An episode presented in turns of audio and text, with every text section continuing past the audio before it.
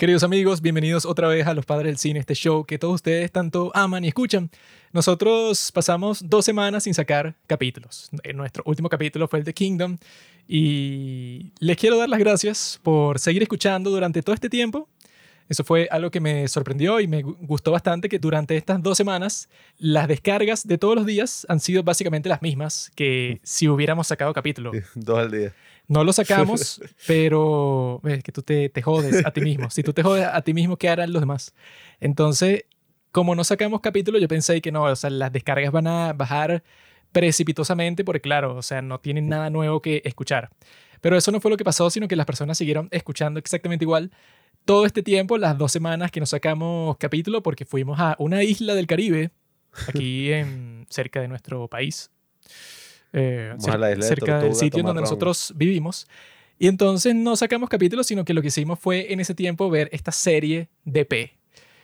Y solo le quería dar las gracias por eso, pues, por seguir escuchando y porque vi que se, se varios se fueron a los capítulos más viejos, porque claro, como no, no tenían nuevos, se fueron a los que tienen, no sé, como seis meses de antigüedad, siete, ocho meses. Y yo dije, ah, qué, qué fino que se pusieron a buscar contenido antiguo para eso, saciar su set de escuchar los padres del cine, así que creo que eso está cool.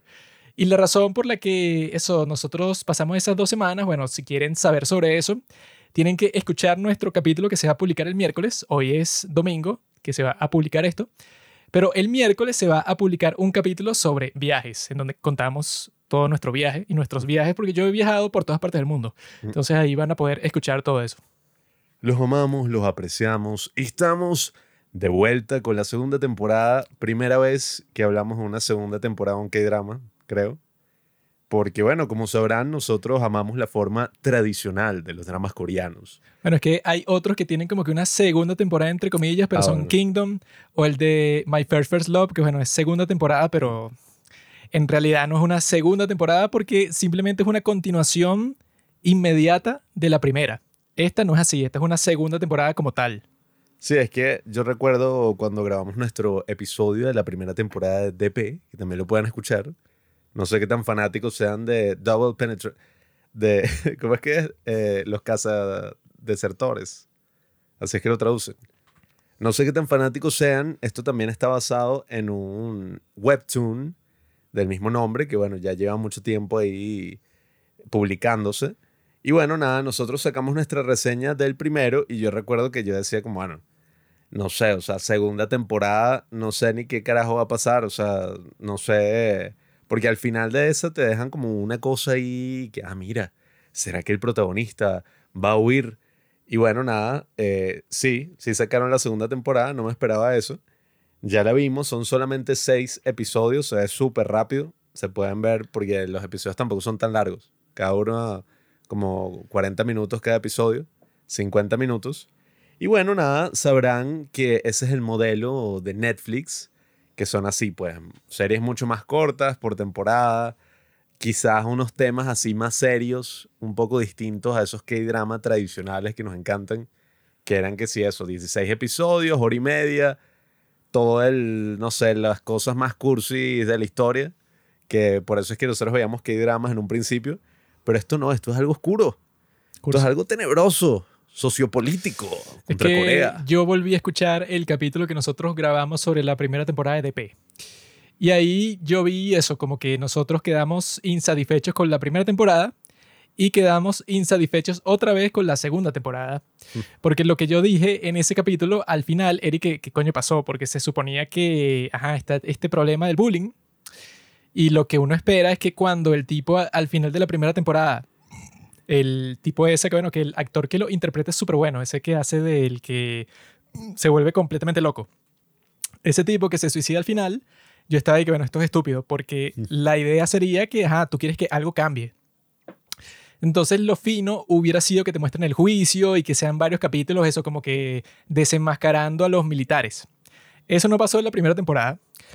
Y en la segunda temporada, como que medio pasó, pero lo hicieron de la peor manera posible y no tuvo mucho sentido y como que no sabían para dónde llevar la trama, que ya para el principio, pues, o sea, de esta segunda temporada comienza de una forma un poco estúpida porque te muestran que todo sigue igual y es como que, bueno, ok, todos en esa unidad particularmente experimentaron todo tipo de tragedias, incluyendo lo que sale de última escena de la, de la primera temporada en que el gordito le cae a tiros a todo su grupo.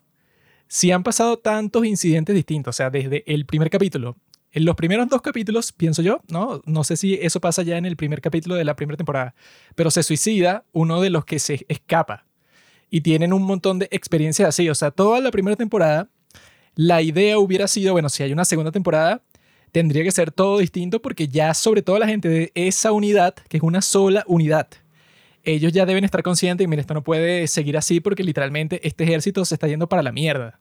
Uno se suicida, el otro mata a sus compañeros, o sea, es una cosa sin control. Y cuando comienza esta segunda temporada, nada de eso está pasando, todo está exactamente igual. Anju no lo trata como, como un estúpido al protagonista, le hacen bullying, lo golpean, exactamente igual, todo es exactamente igual, con todo el mundo, y nada importa, y está eso, pues están conversando siempre con los, con los superiores, que son los que se encargan de DP y eso, y los tipos están conscientes de todo el problema, pero todos los militares están obsesionados con que los abusos y esas cosas se mantengan escondidos. Y esa es la parte que yo creo que, bueno, para una, una segunda temporada no tiene sentido ni que comience así, ni que termine de la forma que terminó, porque el mensaje que te da es como que no, bueno, no sé. O sea, eso, pues el mensaje, no sé. Porque, bueno, pasaron todas esas cosas, no tuvieron mucho efecto. Luego se hizo pública uno, tampoco importó. O sea, es una cosa que es como que, bueno, como que si las cosas que yo estoy viendo que obviamente que te las ponen como si fuera algo épico, algo importante. Pero si tú las estás viendo y no tienen ninguna relevancia y no te muestran el efecto que está teniendo, entonces es como que, bueno, no sé ni qué estoy viendo, o sea, no tiene sentido nada. Claro, es que incluso yo diría que esta segunda temporada se siente como, bueno, unos capítulos extras que no se pasaron, pues, en la primera, porque, nada, cuando ya no sé cuántos meses pasaron entre el estreno de la primera y la segunda, pasó un año prácticamente, ¿no? Y... Yo vi que se retrasó un poco por el COVID. Sí, bueno, además. Entonces, claro, cuando uno la está viendo, hacen muchas referencias a la primera temporada y yo no sabía de qué estaban hablando. No, hay, hay una que yo cuando vi el resumen de la primera temporada fue que, ah, claro, sí, sí. que es que no, es que en el primer capítulo el tipo que están persiguiendo, él con un encendedor, ¿verdad? Él prende una cosa de carbón ahí y así se suicida porque eso le sale un gas tóxico. Y esa cosita, que eso, el encendedor, la hermana del tipo que se suicidó, luego se lo da al protagonista porque ella vio que él se preocupaba por él y se lo da. Y entonces él, en la segunda temporada, como el cuarto capítulo, eso lo ponen como algo importante. Y mira, aquí está el encendedor, ¿sabes? Eso que, que te importó tanto a ti y que tú crees que yo me iba a acordar del primer episodio de la primera temporada que vi como hace año y medio. No, Yo no tenía idea qué coño era eso. Eso mismo con todo. Era aquí que no, el, el otro que a mí me gusta el sector porque aparece en Reply 1988. 88, ¿no? Sí. Reply 1988, que es tremendo K-drama también, súper recomendado. Este actor, que es el que era prácticamente un vago, pues en la unidad, era el hijo de un político y no se tomaba en serio ese trabajo de cazar desertores y por eso el tipo causó la muerte, o sea, por negligencia de uno de los desertores. Y nada, aquí es como que, ah, ajá, apareció el personaje después de todo lo que le hicieron. Y que bueno, yo no me acuerdo en lo absoluto qué fue lo que le hicieron y ese resumen de cuatro minutos que editó Netflix medio habló pues de las cosas, pero yo no me acordaba de nada. O sea, yo estaba como que, ah, incluso cuando en el episodio este donde van a un bar, ¿no? Donde se presenta Nina van a un bar y entonces está una tipa que es que, ah, hola, sí, ah, estás trabajando acá. Esa era que si la novia que le dio un préstamo a uno de los tipos. Esa era la novia de uno de los ah". tipos que se escapó.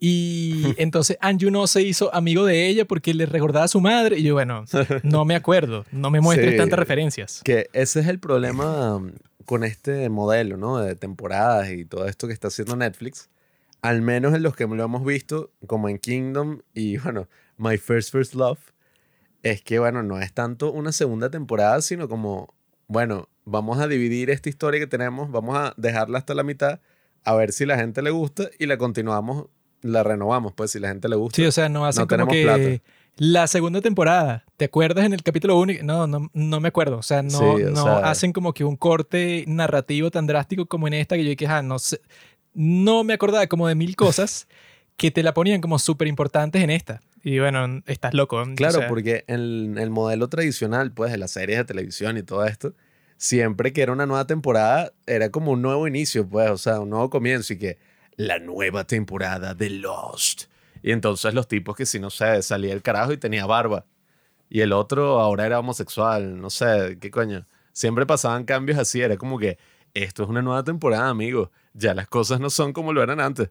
Esta no, o sea, esta es literalmente la misma historia continuando y es súper raro porque al parecer no lleva a un carajo tampoco. O sea, uno esperaría que toda la serie es como una crítica ¿no? A- al acoso que ocurre dentro del servicio militar y dentro de los militares en Corea, ¿no?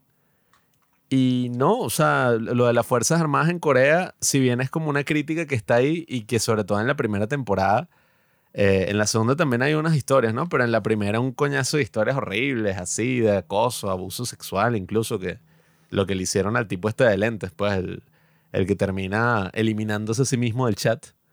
Ese tipo, ajá, o sea, ¿te acuerdas que hay una escena que el tipo como con un encendedor le quema unos vellos públicos? Eso es normal en el ejército. ¿no? Unas cosas así. Eh, coño, uno esperaría que si esa es la crítica, bueno, va a haber un momento en que va a ser y que, bueno, o se llevó a juicio o hay un discurso así donde, coño, los tipos, los responsables se dan cuenta de lo que han hecho. Pasa algo, pero no. O sea, todo el juicio era por una es absurda. que eso fue lo que yo dije en la primera temporada. Porque en la primera temporada ponen a ese tipo que se escapa, ese tipo que al final se suicida. Ese tipo está buscando al tipo que lo abusó, que ya le dieron de baja. El tipo lo está buscando porque el tipo lo golpeaba constantemente, lo molestaba, pero todos los días, le hizo la vida imposible. Y él lo está buscando, ¿no? Y él cuando lo encuentra, llega un punto en donde, bueno, que lo tiene a su merced, pues, o sea, que lo puede matar porque tiene un cuchillo, tal. Y yo me acuerdo que hay una parte en donde él ve que ese tipo que le está persiguiendo y que está temblando cuando está peleando con él. O sea, Ah, él sí. tiene un bate y el otro tiene como que un cuchillito. Y el idiota, cuando pasa eso, sale corriendo y que me tienes miedo, jajaja, yo estoy triunfando, tú me hiciste tanto daño, pero me tienes miedo, pendejo. uh". Y yo y que eso fue como en el capítulo 5. Y que ya va. Este tipo se salió del ejército, lo han perseguido, ha escapado como cinco veces, encontró al tipo que lo molestó, tiene el chance de matarlo, de hacer lo que él quiere, y sale corriendo, riéndose porque que ve que el otro le tiene miedo. O sea, como que se inventaron una cosa simplemente para alargar un poco más la serie. Y cuando otra vez lo secuestra, cuando se escapa, luego de que lo agarran y secuestra al tipo que le hizo bullying, el tipo, bueno, como que le cae a golpes y lo tortura y tal, ¿no? Y el tipo pasa todo ese tiempo sin matarlo. O sea, yo estaba, bueno, que esta estupidez. Y llega hasta el final, en donde el tipo le tiene apuntada una pistola a la cabeza a este tipo. Y pasa así un montón de tiempo y llegan los DP y conversan con él. Luego llegan los tipos de las fuerzas especiales y tal. Y él pasa todo ese tiempo con la pistola apuntada a este tipo. Y nunca lo mata. Y al final simplemente no lo mata, sino que se suicida. O sea, es como que una cosa que yo no le vi nada de sentido, pero bueno, si este es el tipo que lo abusaba todo el tiempo a este muchacho, ¿por qué no lo va a matar? Porque tuvo como cinco chances distintas y no lo hizo. Los tipos como, como que se meten con esas exageraciones narrativas y en esta temporada lo hicieron, pero mucho peor al final. Sí, bueno. Cuando de repente al protagonista le dan unos superpoderes que se pelea como con 20 personas, como si fuera Oldboy. Sí, el tipo se vuelve ese, o de su de Oldboy, y de repente es un superhéroe. Pues era que si el tren bala, pues 30 tipos contra él, y él, que bueno, era boxeador, pero ajá, una nada. No, es que lo raro es que a todos. cuando tú ves cosas así y que, bueno, si esta serie es supuestamente súper re- realista, no tiene sentido que pasen cosas así como que, bueno, uno contra 20 tipos y los derrote. O como pasó en la primera temporada de eso, pues este tipo odia con toda su alma a este otro tipo, tiene como, no sé, como 10 chances distintos de matarlo y al final no lo mata, sino que se suicida. Y que, ah, bueno, o sea, como que lo hicieron para que fuera un poco más trágico. Pero eso es lo que no me cuadra. A mí para eso, pues, o sea, como sinopsis de qué fue lo que pasó esta temporada, yo creo que los primeros tres capítulos sí fueron súper buenos. O sea, sí fueron como que lo que uno estaba esperando de esta temporada. Que claro, o sea, que iba a ser del caso del gordito este, del cerdo, que le disparó a sus compañeros. Tú eres el que les hacía bullying en el ejército. El maldito gordo asqueroso ese, que se puso a dispararle a sus compañeros, que bueno, que aquí te lo pone más cool, porque... Le echaban, ¿Cómo es? Le echaban insecticida en la cara. Al final de esa primera temporada te lo ponen a él en un clip, que es a que le disparó ya. Pero aquí te ponen una toma más cool, mm. que te muestran así, pero como que no solo cuando comenzó a disparar, sino todos los disparos que dio, o sea, que vació esa ametralladora me recordó mucho a la mejor misión en la historia de los videojuegos, No Russian de Modern Warfare 2. Fue una cosa así. Y al final mató a dos personas y hirió a todos los demás. Es fino eh, en el principio de esta temporada porque es así clásico de DP, que lo que le gustaba a las personas era lo que siempre pasa en esta serie, pues, que te iba mostrando la historia de una persona. O sea, eso, pues tú ibas averiguando qué era lo que hizo que esta persona escapara. Entonces siempre era una razón totalmente distinta que la otra, pues, o sea, eran casos súper particulares. Eso era lo interesante y que al mismo tiempo siempre era como que, ah, mira, este tipo hizo muchas cosas malas, pero no puedes decir que es un villano. Y hace lo mismo con este gordo, pues, o sea, es como que una de las cosas que suelen hacer una y otra vez, sobre todo con ese personaje que es el que se escapa, eso, pues, el, el que causa más escándalo en la primera temporada cuando se escapa, es que te va mostrando él por toda la, primera temporada que a él era, era un tipo normal, dibujaba cómics y eso, eso de anime y tal. O sea, el tipo, era, esa era su pasión, pues el manga, el anime, todo. El tipo estaba obsesionado con eso, era como que el sensible del sitio y se hizo amigo de Anjuno, tenía varios amigos ahí. Y por ser sensible, bueno, la pasó muy mal. Y luego, cuando el tipo se convierte en un monstruo que quiere torturar y matar al tipo que le hizo daño, ya como que los tipos te construyeron toda esa historia de que él en realidad, bueno, no es una mala persona. Entonces es interesante eso que te muestra la serie, tanto en la primera temporada como en esta, que ajá, estos tipos cometieron actos atroces como eso de este gordo que se puso a dispararle indiscriminadamente a todos sus compañeros, pero eso no significa que él sea una mala persona. Él lo hizo porque lo empujaron hasta la locura, como dice el guasón. Solo necesitas un pequeño empujón para volverte loco. Y este se volvió loco. Muy la gravedad.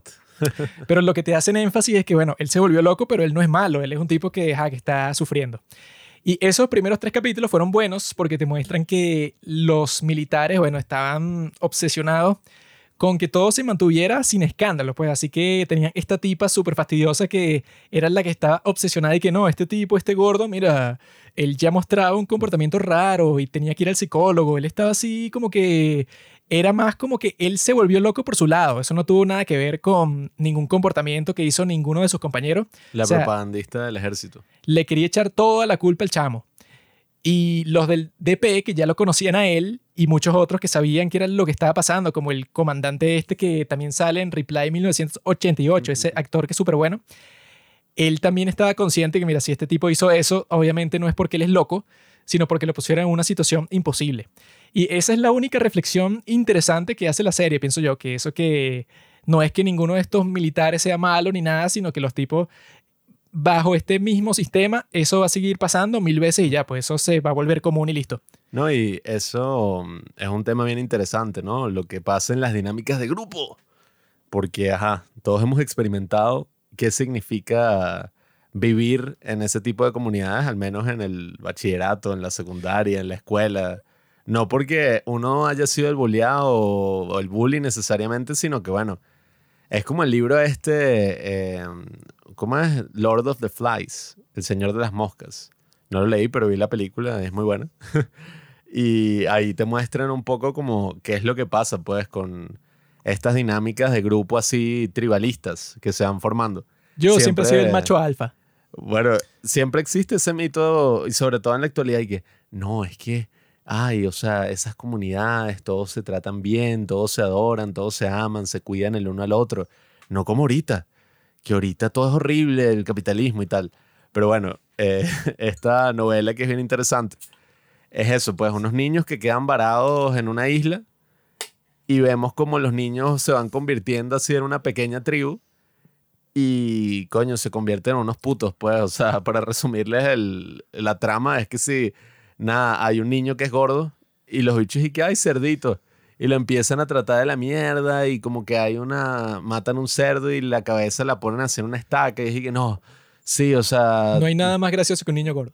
bueno, y le hacen todo tipo de vainas pues al niño, o sea, incluso el, el amigo del niño termina traicionándolo y lo vuelve mierda y es como eso, pues, o sea, en casi todos esos grupos y sobre todo cuando hablamos de algo como el ejército, pues, que tú estás metido ahí, no puedes salir, estás obligado a estar en ese lugar en el que nadie quiere estar o casi nadie quiere estar porque es obligado, siempre van a pasar cosas así, pues. Este Pablo contó en estos días que cuando él estaba en el primer año de bachillerato y yo estaba en el último, sea, él se iba con sus amigos a hacer pipí en el monte porque no querían ir al baño porque ahí les iban a hacer bullying los de mi curso, pues los de mi grado. Sí. O sea que tú eres como uno de esos, pues uno de los que abusaron ahí en DP. Yo viví todo eso, eh, Cuando- afortunadamente soy de Latinoamérica. Cuando no- yo estaba en primer año de bachillerato, los del último año nos fastidiaban, pero era algo leve. Era así que, mira este bicho, todo alto y todo gafo ahí parado, todo tonto. Míralo. Y yo dije, ¿qué? Y le dije, no, así, mira lo que está casi como que medio dormido, que es estúpido. Y dije, ¿qué pasa? No, bueno, a nosotros nunca nos hicieron así mucho, sino que nosotros obviamente teníamos miedo porque en nuestro colegio existía toda esa broma y que no. Cuando los que llegan a pues, o sea, los que llegan a secundaria, los que están en primer año, existe un ritual de que los de quinto año, o sea, los que están a punto de irse, los meten en la papelera. Eso era bueno porque era así como que eso, estás entrando en un nuevo sitio. Pero, o sea, No, vale. Cuando yo estaba comenzando, eso se lo hicieron a varios de mis compañeros. A mí nunca me podían hacer algo así porque yo soy, yo siempre he sido más alto que los demás. Entonces dicen como que no, bueno, no nos vamos a meter con él, sino vamos con los chiquitos que son más fáciles. Y a varios, bueno, a casi todos, a, la- a los que eran así de una altura o que se veían como que no amenazantes para nada. A varios de esos sí los metieron en la papelera, sí, pero no era nada como en DP, pues, o sea, que si en DP hicieran eso, o en Corea, que si en cualquier sitio, te agarran, te meten en la papelera, pero te llenan de mierda y te caen a golpes y sales ensangrentado. Bring back bullying. Sino que estos eran unas papeleras que estaban literalmente llenas que sí de papel. Entonces, Al que una vez te, entonces te metían ahí adentro y tú te sales y ya, pues, o sea, no era nada así muy violento ni nada. Una vez agarraron a un compañero de Juanqui y le pusieron tape negro y lo Ah, metieron no, en la eso no papelera. tuvo nada que ver con eso. Sí, sí. Pero, pero, pero luego, y el cuan- DP que lo quieres encubrir. eso era cuando yo estaba en, pri- en primer año. Eso se aceptaba, pues eso era normal. Era normal y eso siempre, o sea, como que con tal que sea en ese ánimo de que eso, los del último año nos fastidiaban a nosotros, pero no era como que una enemistad así que eres un maldito y me trataste mal, hijo de puta, sino que era que, bueno, eso te fastidiaban porque son mayores y ya, y luego después estaban que si jugando fútbol juntos, pues, o sea, no era así como que tan grave. Pero luego, cuando yo estaba en el último año, ahí se pusieron maricas, esos los profesores y todo, y que si yo veo que ustedes se están metiendo con los de primer año, los castigo y les pongo una amonestación. Así estaban con un show, así como si fuera y que no, nosotros tenemos que cambiar eso. Y dije, dejen el show, eso no es nada grave. Eso, Yo me acuerdo las estupideces así, pero porque a mí como, ajá, yo era el hermano de Juanqui, no me iban a hacer nada. Pero me da risa porque era tan, o sea, era, eran estupideces tan grandes. Yo me acuerdo que el primer día había como un sitio donde estaban las barras, porque bueno, los colegios siempre están así como estructurados como si fuera una, una cárcel, pues una prisión. Hay que sí eso, pues unas gradas ahí, unos sitios donde la gente hace ejercicio y ahí es donde están los malandritos, pues la, así que sí la fumando. cancha, la cantina. Sí, o sea, sí, está estructurado así tal cual una cárcel. Entonces ahí donde eran las barras, pues, o sea, donde la gente hacía ejercicio, nosotros estábamos sentados por ahí y me acuerdo que llegaron unos eh, compañeros, pues, de Juanqui, unos amigos que yo ya conocía de las fiestas de cumpleaños, de todo. Y llegaron y que con el bolso y que lo abrieron y mira, una pistola de balines. y que, que, que, y que ya saben, y que no se pongan gafos. Ya Y saben todo el que, mundo y te que, vamos a disparar. Ay, y entonces en una de esas, me acuerdo que uno empezó, uno que era un gafo, pues, o sea, yo lo conocía de toda la vida y dije, ¿qué? El tipo le dijo a un compañero mío y que, ajá, ponte a hacer flexiones. Y entonces mi amigo, o sea, no dijo nada, sino que, ok, y empezó a hacer flexiones así. Otro día me acuerdo que dos panas ahí, pues, o sea, les dijeron y que no, pónganse ahí, se van a quedar coñazos uno con el otro. Y- Eso también no lo hacían a nosotros exactamente igual así. yo me acuerdo y no sé por qué coño los tipos se empezaron a caer a golpes, pero en serio. Sí, eso. Por el que, marico, tampoco así, o sea. eso pasó ¿qué? varias veces cuando yo estaba en primer año. Yo me acuerdo que se cayeron a golpes en serio y uno dio un golpe así mal y se partió que si la mano, una verga así, o sea, bueno, Y ahí No donde las barras, lo que nos hacían también por alguna razón es que se, se juntaban como siete, ocho tipos.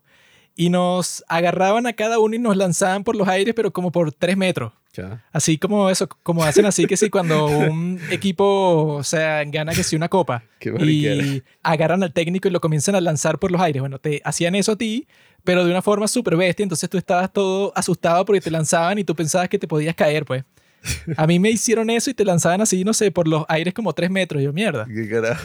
Te hacían puras cosas así. Y bueno, este Pablo tenía un amigo que él mide, el día de hoy mide como unos 50 centímetros. Ah, Entonces, o sea, claro, a los que eran así siempre eran los más vulnerables porque te veían en cualquier sitio y que, mira tú, ven acá. Y casi que ya eso te comenzaban a fastidiar. Bueno, es que a mí me da risa porque cuando yo ya estaba en quinto año, o sea, ya al final, no era así porque ya era el que no, o sea, ya eso estaba prohibido, tal. Pero yo me acuerdo que Eso mismo, sí- se pusieron marica. Bueno, pero el primer día yo sí me acuerdo que fue y que, ajá, la papelera, tal, ni siquiera agarramos a nadie, la pusimos en el medio y uno de los niños, o sea, uno de los chamos estaba tan asustado que le dije, no, no, yo me meto en la papelera y que, no, no, no, y que no te metas, o sea, estás loco. Y él dije, no, no, yo me meto, yo me meto. Y el chamo fue y se metió él mismo en la papelera así un genio. y se, o sea, y le tomaron fotos y broma, y el bicho así que, y que, ¿qué? Y yo que, no, o sea, y que de donde estábamos era un chiste, no te tienes que meter. Y, el tipo, yo no sé qué coño le pasó a ese chamo, no sé si tenía problemas que si el papá era alcohólico, una verga así. Porque el chamo siempre, o sea, era masoquista, pues. Yo me acuerdo una vez, estaba, yo estaba en un sitio que mm, en la parte trasera de mi colegio iban a hacer una piscina, nunca hicieron un carajo. Y la vaina parecía una película posapocalíptica, pues había que decir, no sé, o sea, naturaleza saliendo así de la piscina, todo un ecosistema, una verga y, y eso estaba abandonado. Entonces un día estábamos por ahí, el chamo también estaba, y yo que, bueno, salta. Y el chamo dije, ok, voy. Y yo que, no, no, estás loco. El chamo estuvo a punto de saltar. Y yo que, marico, si saltas te vas a matar, porque, o sea, son como 20 metros. No se va a matar, va a quedar que- bien jodido. Yo que, no, no, no, estás loco. Y que, a estar bien fracturado y todo. y que no hagas nada de lo que te diga otra gente. O sea, estás loco. Y él y que, bueno, eh, si tú me dices lo hago. Y yo que, ¿qué? El tipo tiene un buen espíritu. Así es como tiene que ser todo en el ejército. Tiene que ser, Nah. bueno, tú no tienes que preguntar mucho, tú simplemente lo haces y ya. Lo que sí recuerdo que hacíamos, bueno, yo no lo hacía personalmente, pero sí veía, era una estupidez y que compraban un tape, pero o sea, un celoté, que eso es un tape para pegar, no sé, una hoja de papel. Y me acuerdo que lo gastaban todo amarrando a alguien en una columna, pero evidente, o sea, un- no puedes amarrar a nadie ahí, pues se va a salir en cinco segundos. Y lo hicieron como tres veces, gastaron un tape entero en esa estupidez y a los tres segundos Eric no, todos en la oficina, tal. eso y bueno, y Pero eso, o sea, droga, la, prostitución. cuestión con todo eso es que era divertido. Y luego se pusieron con un show a prohibirlo y ahí es que tú creas una tensión extraña en el ambiente. Porque cuando tú haces eso se libera un poco la tensión porque, claro, los menores tienen que sufrir algún tipo de castigo por ser menores. ¿Qué? Eso siempre pasa y siempre va a pasar. Eso tiene que funcionar así. La cuestión es que los coreanos no tienen chill y no puede ser como que, ay, mira, jaja, llegó Pablo y es nuevo. Voy a agarrar este vaso de agua y se lo tiro en la camisa. jaja". No, no es nada así estúpido. Sino que es que, mira, llegó Pablo que es nuevo. Voy a agarrar este cuchillo y se lo clavo en el trasero. O sea, son unas cosas sin sentido que estén en... Como te ponen en la segunda temporada, que esa fue la parte que no comprendí bien, pues, o sea, que el principio de la primera temporada es que sí el mismo de la segunda. Y supongo que el mensaje que ellos quieren dar es que ves, todo sigue igual. Y bueno, si todo sigue igual, significa que todo lo que yo vi en la primera temporada, que supuestamente era lo más importante del mundo, no sirvió de nada. Y eso, ajá, ese puede ser tu mensaje, pero es un mensaje estúpido porque como que lo deja todo vacío.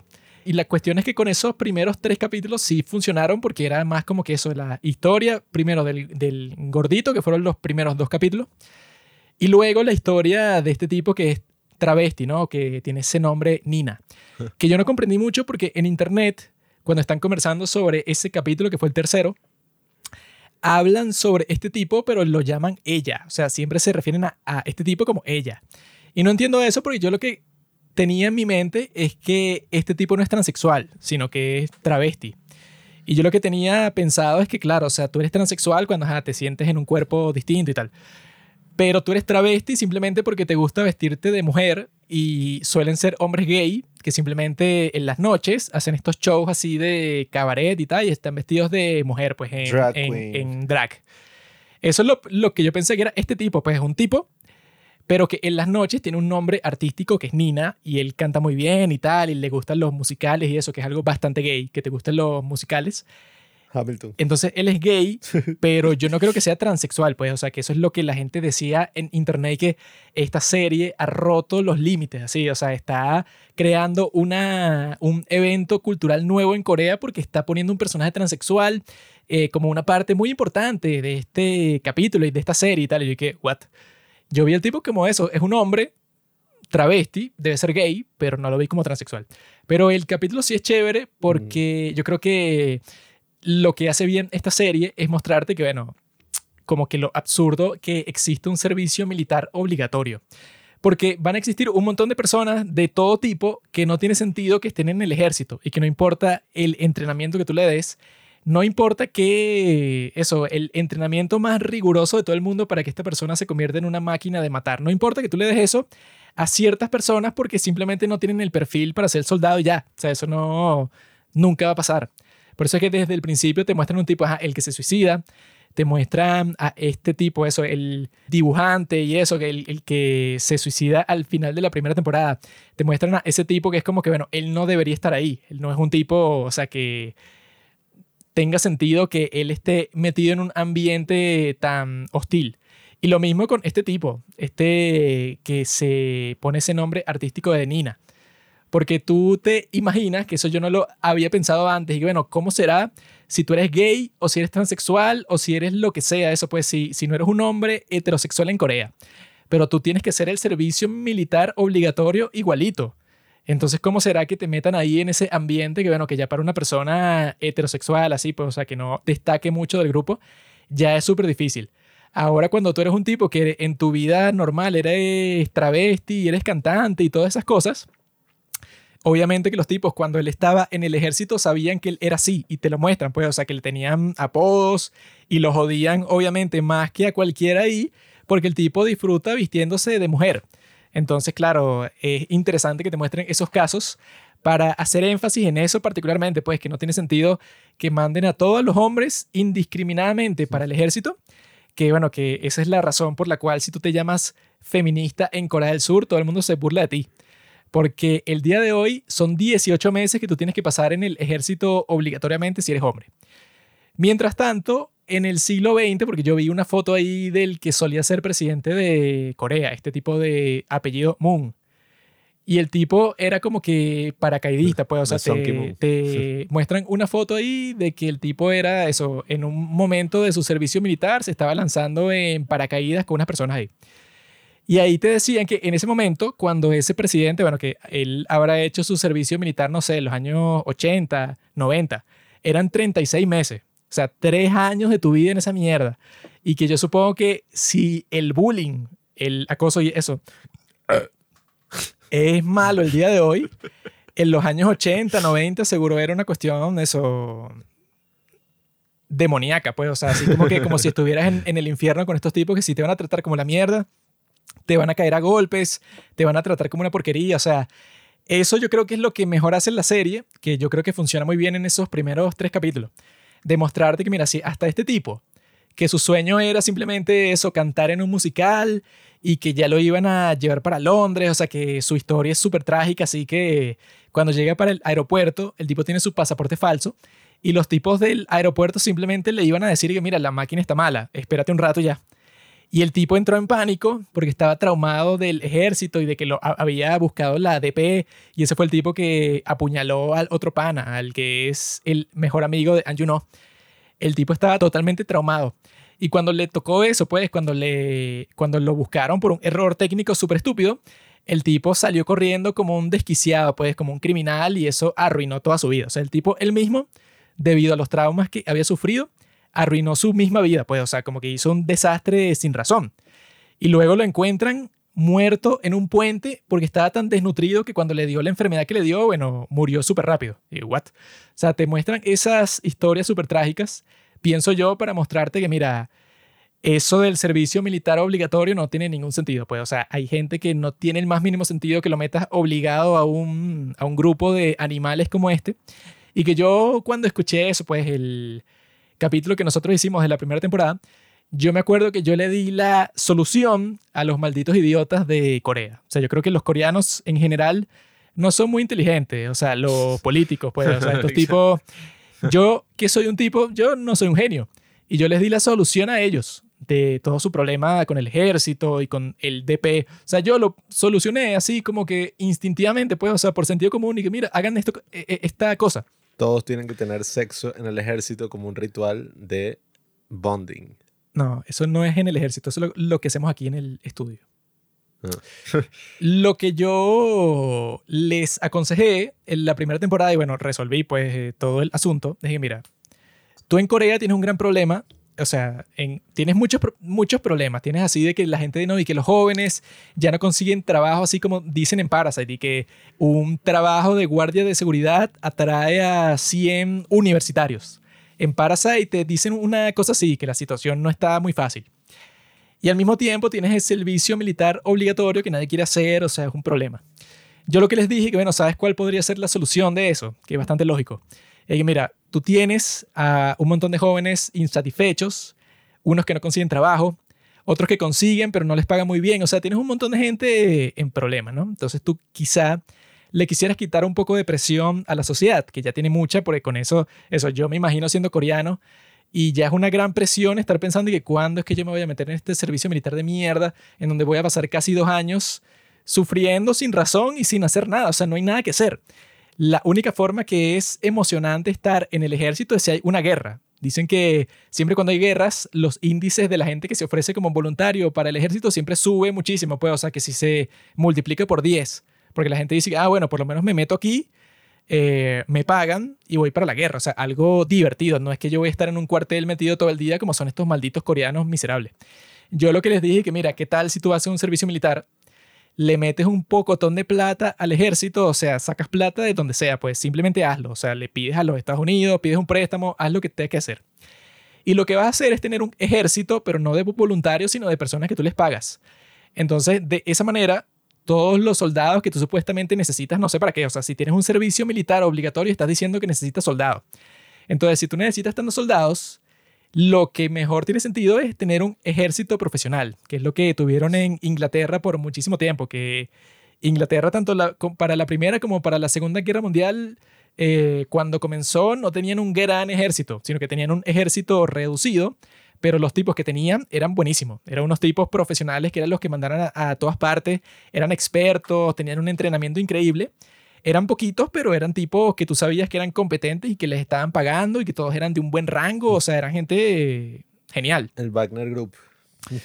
Lo que llaman la, ¿cómo es que era? La Royal Army Force, una cuestión así, era eso, la Fuerza Real, como que así llamaban al ejército de Inglaterra. Y los que mandaron ellos para la Primera Guerra Mundial era una fuerza mínima, pero la fuerza que mandaron eran tipos buenos. Entonces, lo que tendría sentido, pienso yo, es que tú tuvieras a un ejército más o menos grande, ponte que tienes a, no sé, a 100.000 personas. Eh, grande, bueno, para Corea del Sur yo creo que eso es bastante grande. Y a los tipos les, les, pagas, o sea, haz que sean empleados públicos, pues, o sea, que sean militares, pero que les están pagando. Y yo creo que de esa manera, ¿verdad? Tú le quitas una gran presión a la sociedad porque ya no tienes a este montón de gente que no sabe qué coño hacer con su vida, que también son como los japoneses, que eso mismo pasa en Corea también, que se vuelven hikikomori y tal, o sea, que son gente que no quiere salir de, su casa nunca y no quieren tener trabajo, nada. Si tú metes a un maldito hikikomori de esos que no, nunca tiene interacción social con nadie, que es un maldito miserable, que se la pasa todo el día jugando videojuegos, o sea, ese es uno de los casos que no nos mostraron en DPI, que qué pasa si tú metes a un tipo de eso, pues a un hikikomori que sí o sí tienen que ir al servicio militar, que es un tipo que está aislado de la sociedad 100%. ¿Qué pasaría? Bueno, se va a la mierda y lo más probable es que se suicide, etc. Entonces, esa es la solución que yo le doy a los coreanos. Tengan un ejército profesional pequeño ya. Porque, eso yo también lo dije en el primer capítulo que conversamos de esto, pues si hay una guerra con Corea del Norte, eso no va a ser con infantería, o sea, no tiene sentido, eso no va a ser como la guerra de Corea que fue en 1950, o sea, eso no, eso no va a pasar así, sino que lo que va a pasar es eso, pues una guerra, eso con aviones, eh, creo que ni siquiera con tanques, pues, o sea, que no va a llegar hasta ese punto, sino que va a ser con puros aviones, con la, con, con, la marina, con puras cosas así, pero eso no va a tener nada que ver con la infantería, que son los que están entrenando en el ejército de Corea, con su servicio militar obligatorio y con estos tipos que se escapan y tal. Todos esos problemas que tú estás teniendo pienso yo que los puedes resolver si quitas esa estupidez del servicio militar obligatorio, que ya de todas maneras tienes a una, no sé, tienes a millones de personas que ya están preparadas. O sea, no, no es necesario tener más para el futuro, sino que lo que puedes hacer es meterle un montón de plata, tener gente que le estás pagando un sueldo que seguramente va a ser modesto, pero si a ti te pagan un sueldo, tú vas a estar 100 mil veces más motivado que si estás ahí como un miserable voluntario que te hacen bullying todos los días y te tratan como un pedazo de mierda. O sea, eso es obvio. Ya se ha hablado mucho en diversas películas como Jarhead o Full Metal Jacket de toda esta maquinaria del ejército, ¿no? Y precisamente eso que tú dices de que, ah, bueno, ajá, tú agarras a todo el mundo y lo vuelves obligatorio, el rol que tiene el ejército en agarrar todo lo que sea diferente y unificarlo para que sea una máquina bien aceitada, que siga órdenes, que nada, pues, o sea, vaya derechito hacia donde tú le digas, es algo que, bueno, en el caso de las personas que, no sé, o sea, son diferentes, pues, o sea, tienen una individualidad muy marcada, lo que sea, oye, la van a pasar de la mierda en todo eso, pues, o sea, es como la mejor escena, pues, o sí, o sea, el mejor momento de Full Metal Jacket, que es toda esta formación que ellos tienen en el ejército con el soldado este gordo que eventualmente, poco a poco, se va volviendo loco para la mierda y termina matando al tipo, pues al general, al instructor. Porque es eso, pues, o sea, eso es una cosa básica de la dinámica de grupo y es que eso siempre, bueno, se ve en el colegio, se ve en todo, pues en las comunidades incluso, siempre se ataca al diferente. Sea, la gente puede ser muy cruel con eso. Cuando hay una persona que destaca por algo, eh, evidentemente si ese algo es negativo, o sea, puede ser lo que sea, no sé, el tipo tiene, qué sé yo, una verga en la cara, no sé, bueno, Eso es lo que no literalmente. Una verga. tiene unas bolas que le salen de la Yo no tengo una verga en la cara, tengo una verga en la boca. Bueno, también eso lo ataca mucho, la homofobia. Pero eso, pues, cualquier cosa que haga destacar a una persona, sea una condición de salud, sea que no sé, o sea, es una escuela clase media y el, el chamo es pobre. Eh, no sé, cualquier verga, o sea, eso es muy, muy común. Siempre se ataca lo diferente. Entonces, claro, en un entorno como lo es el ejército, las Fuerzas Armadas, donde están buscando entrenar y formar soldados que, ajá, los soldados tampoco, bueno, no están así, ¿no? Eh, tienen que tener como cierta capacidad de tomar decisiones, pero cuando se entiende algo así como un pelotón, es como estas personas que, bueno, o sea, no van a cuestionar órdenes, sino que van a seguir órdenes y a ejecutar las acciones, pues, en beneficio del Estado, en beneficio del país. Entonces, claro, coño, si tú obligas a todo el mundo a ir a eso, imagínate, pues, o sea, imagínate en países como Estados Unidos o no sé, o sea, tantas mariqueras que uno va en internet, gente loca, vainas así. No, todos están obligados a ir a hacer el servicio militar, que bueno, no sé cómo sean muy bien las leyes en Corea al respecto, porque claro, me imagino que si tienes algún problema mental o alguna situación así, no te dejan participar, pues. Hay que investigar. Porque, ajá, o sea, no, no bueno, X, relajado, dale un rifle. Porque, ajá. Ah, o sea que yo puedo fingir demencia y me dejan seguir como una persona libre ya. Claro, eso, bueno, eso siempre había mil cosas así en las películas. Y no, tiene pies planos. El tipo, creo que había una mierda ahí de el gordo y el flaco. Quería que los quieren reclutar los dos y entonces y que no, tienes que ser, si eres, pesas tanto, no puedes estar en el ejército. Pero eso es en Estados Unidos que le sobra a la gente. En Corea, como son poquitos, y que nada, mira, este tiene esquizofrenia, no me importa, mételo ahí. no, bueno, deben haber cierta, ajá, o sea, reglamentos, ¿no? Eh, para que no todo el mundo entre, o sea, si tiene algún problema así. Sin embargo, coño, no sé, hay cosas que trascienden eso, pues, o sea, como vimos en este caso. Si el tipo es travesti de noche y es actor de teatro, es como eso, los carajos de BTS. No, no, tienen que dejar todo e ir a servir al ejército, vaina, o sea, No, y todos los actores, que mira, sí.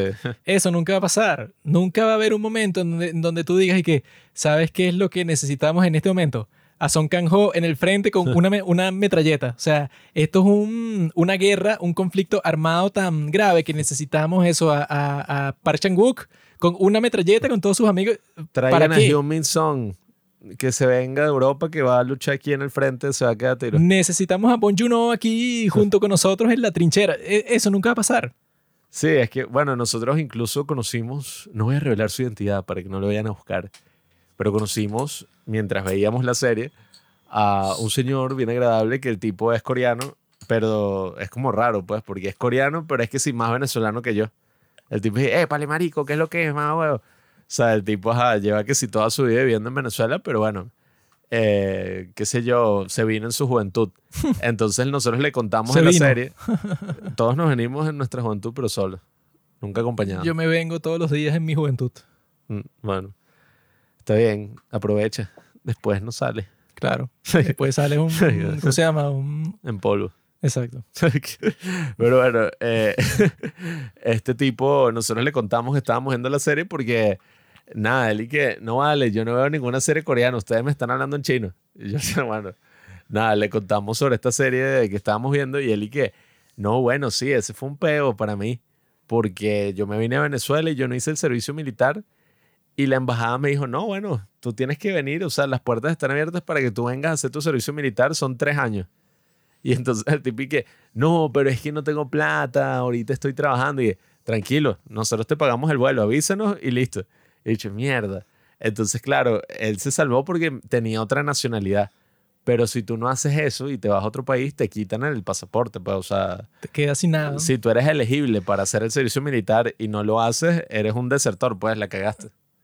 Entonces el tipo dice que eso fue un megapeo y el tipo estuvo así un tiempo como, bueno, me jodí. Él y que estuvo sin pasaporte, sin nada y que por cinco años. Entonces, como nosotros éramos dos, nos sentíamos como los tipos de DPI. ¿Qué, qué acabas de decir tú? Y que, agárrenlo. Yo le di la seña a este para que comenzara el arresto y no hizo nada. Y que dale, chamo. Pero era, era burda de gracioso el tipo porque eso, pues, o sea, no parecía alguien coreano con el que estuvieras hablando y nos contó incluso y que su abuelo era el fiscal, que, que en ese momento habían que si tres fiscales en el país, cuando Corea era una sola nación. O sea, imagínense. Y el, el abuelo de él era el fiscal de Pyongyang. Y cuando fue lo de la guerra de Corea, de Kim Il-sung, toda esta paja, los tipos huyeron a Corea del Sur así, pero bueno, o sea, volando porque el tipo lo querían matar. Porque era que, no, bueno, ah, este es el encargado de la ley aquí, listo, este está en la lista de asesinatos. Seguro iban a matar a todos los que eran del gobierno anterior, porque si eras del gobierno anterior, seguro te iban a decir, y no, tú estabas colaborando con los japoneses. Sí, entonces, bueno, fue burda interesante, ¿no? Ese pequeño intercambio cultural. Pero ya yo les dije, pues, o sea, esa sería la solución perfecta. Tienes un ejército pequeño, profesional, porque tú nunca vas a necesitar eso. Y eso fue lo que hizo el... armas no, nucleares. Los coreanos claramente tienen un montón de cosas estúpidas que no tienen sentido. Por ejemplo, que fue Mm. lo que quitó el presidente, eso de la edad coreana que ya no existe. El presidente que está ahorita quitó esa estupidez que no tenía sentido porque era que tú nacías con un año. Y no solo eso, sino que los coreanos cumplían años todos juntos. Cuando se terminaba el año, tú cumplías años con todo el mundo. O sea, ya tú no tenías 23, sino tenías 24. Todos Eh. pasaban. Y tú, y tú, y, o sea, el, el, el día que tú naciste era simplemente una fiesta que tú haces, pero ese no es el día que tú cumples años. Yo creo que Tú cumples años una con todo el excusa- mundo. Una excusa del tipo, pues, o sea, no sé, el presidente de esa época. Y que. Ese- este ok, presidente de ahorita. No, no, pero el que instauró eso fue y que, ok, no me están dejando, la asamblea negó mi ley de... Mi ley. la asamblea... la asamblea negó mi proyecto de ley para bajar la edad de consentimiento. Entonces tengo una ley aún mejor que nos puede No. unificar a todos como Tú, nación. tú no comprendiste. Cuando se cumple el año, todos somos... El tipo tenía una amante de 17 años. Y él dijo que 17 años, ¿sabes qué? Yo tengo una nueva teoría. Nosotros los coreanos somos distintos, nacemos con un año. Por lo tanto, ella tiene 18. Y así Y no fue para la cárcel. Gracias a eso, bueno, o sea, cambió No, toda la pero historia de Corea. no es, no es así inculto. ¿Sabes por qué? Porque creo que los coreanos se consideran que son mayores de edad, creo que a los 20. Ya. esa estupidez, pues, o sea, los 20 de edad coreana, eres mayor de edad. Mm. Los tipos, no sé, tienen un, o sea, esa es una de las cosas estúpidas que no tiene sentido. Y ya la quitaron, ya eso no existe. En Corea, la izquierda es la derecha. La derecha es la izquierda. Sí, por eso los tipos andan, bueno, hay como mil accidentes de tránsito todos los días porque... ¡Coño! Y los semáforos, todo. O sea, los semáforos, el verde es parar. El rojo es avanzar. El amarillo, nadie sabe qué coño es. Es cualquiera de los dos. No, lo el que te dé la gana. amarillo son ellos. que queda- No. Pero la cuestión es eso, pues. eh, yo sí pensé que esos tres primeros capítulos eran eso, pues la serie, era DP. Ajá, esta gente ahí bien jodida del ejército y la pasan mal y se mueren, en fin. Pero lo extraño es que, a- o sea, que yo le dije a un- un- una de las personas que nos sigue por Instagram y que no, bueno, ya vimos los primeros tres capítulos y nos está gustando. Y el tipo dijo que le iba a hacer un binge watching ahí y la iba a ver completa de un solo golpe. Y yo le dije que no, sí, los primeros tres capítulos que vimos están buenos. Pero cuando vi los otros tres capítulos me sentí un poco arrepentido porque güey, yo le hubiera dicho al que mira, mejor no la veas, weón, porque los, o- los otros tres capítulos son una estupidez. Y son una estupidez porque se ponen con una cuestión sin sentido de que no, es que hay un pendrive, un- una vaina USB el McGuffin. que tiene todos los secretos del ejército. Entonces ese pendrive se lo pasamos a fulanito y tal, pero lo mandamos para una tienda para que lo desencriptaran. Todo un drama estúpido ahí. Y tienen un capítulo que es una porquería, que es el cuarto, que es que no, el capitán no, no, no sé quién, tiene un amigo en un puesto ahí en la frontera con Corea del Norte que lo llamó antes de morir. Y la historia oficial, o sea, a él lo mandan a investigar, ¿no? Pero la historia oficial es que el tipo murió heroicamente tratando de salvar a uno de sus subalternos ahí que pisó una mina. Y el tipo hizo todo lo posible para quitarlo de la mina, pero al final se murió, pues, o sea, le explotó encima. Esa era la historia oficial. Y resulta que los, los superiores de este tipo lo mandaron a él para esa misión porque ellos querían mostrarle a él por qué ellos habían escondido la verdad ahí. Y porque era bueno esconder la verdad en muchas situaciones porque era algo incómodo. Entonces hay todo un capítulo en donde este maldito capitán, como ese era su amigo, el que se murió, él tiene al tipo ese, pues al que había pisado la mina, el tipo se pone a interrogarlo y le cae a golpes y tal, porque lo odia, porque él piensa que él fue el responsable de la muerte de su amigo. Y tiene así, bueno, eso pues lo trata como un pedazo de mierda, le cae a golpes, casi lo mata, ya lo iba a quemar vivo y todo al final. Y ese capítulo es así como que lo ponen y que, wow, al final te muestran que no, o sea, que no fue que su amigo era un héroe que se murió porque pisó una mina, sino que su amigo en realidad era el maldito que trató mal a otro tipo, a ese que le estaba interrogando porque pensaba que era culpable de la muerte de su amigo. No, era que su amigo estaba tratando de la mierda a ese otro soldado, le caía a cachetadas, lo, pega- lo pegaba contra la cerca, lo trataba como un imbécil. Y en eso, el tipo lo empujó y el tipo pisó una mina como un estúpido. Y le explotó la mina y en eso su amigo se murió y el otro se le, se le quemaron los antebrazos. Y ese fue todo el capítulo, pues el tipo dándose cuenta de que su amigo en realidad fue el maldito que causó esa explosión sin sentido, pues o sea, lo hizo porque estaba haciéndole bullying a uno de sus subalternos y ya. Y el subalterno ese quedó como que medio trastornado mentalmente y se reía de todo y le faltaba el respeto a los superiores, o sea, se volvió medio loco. Y ese es todo el capítulo como que para mostrarle a ese capitán y que mira, ves, No- por eso es que nosotros dimos una versión oficial de que tu amigo era el héroe que se murió por accidente, porque si hubiéramos dado la versión real, era para decirles a los familiares de tu amigo que el tipo fue un maldito, que bueno, que se murió sin razón, el tipo pisó la mina porque es un estúpido y ya. Ahí es que se pone a mostrarte esa parte de lo que quieren comunicar y que no, es que los superiores de este ejército, los tipos quieren comunicar que no, es mejor man- mantener un secretismo con respecto a todos estos escándalos, porque si eso sale a la luz, entonces eso nos va a dejar viendo muy mal, o sea, el ejército va a perder su imagen. Y lo que los, los tipos dicen todo el tiempo es que no, es que esto es un asunto de seguridad nacional. Si tú te opones a lo que nosotros queremos hacer de esconder la verdad en todos estos casos particulares, entonces tú eres un maldito. Eso es lo que te intentan justificar con ese capítulo 4 que me pareció súper tedioso y súper específico. Pues así como que no, esta historia de este amigo, de este personaje súper irrelevante para el resto de la serie. El capitán, que en la primera temporada salió como 5 minutos, bueno, ahorita y que no, vamos a ver el trasfondo de una amistad que él tenía con otro tipo. O sea, eso no me importó para nada. Y luego, es que mandan a Anjuno a buscar ese pendrive, ¿verdad? O sea, que es el que ese puerto USB que tiene ahí que no, ajá, tiene todos los, los secretos. Y ahí es que te ponen la parte que supuestamente sí iba a ser más interesante que la del juicio, ¿no? Pero lo estúpido y lo raro ahí es que, que no, es que Anjuno se da cuenta que en el pendrive hay como que unos documentos ahí secretos, ¿no? Entonces el escándalo más grande del mundo, pues el que iba a cambiar el ejército para siempre, era que supuestamente de los que mató el gordito en el primer capítulo, resulta que uno de esos no se había muerto, pues, sino que el tipo le, le dispararon en el muslo. Y por un montón de razones técnicas ahí que no son muy importantes, el tipo no le dieron la atención médica que él necesitaba cuando le dieron el disparo, sino que lo dejaron desangrándose ahí, porque si llamaban un helicóptero en el sitio en donde ellos estaban, entonces eso se podía considerar una agresión por los de Corea del Norte. Entonces no lo hicieron, sino que pasó como hora y media hasta que llegó la atención médica para este tipo que se estaba muriendo del disparo que le dio el gordito.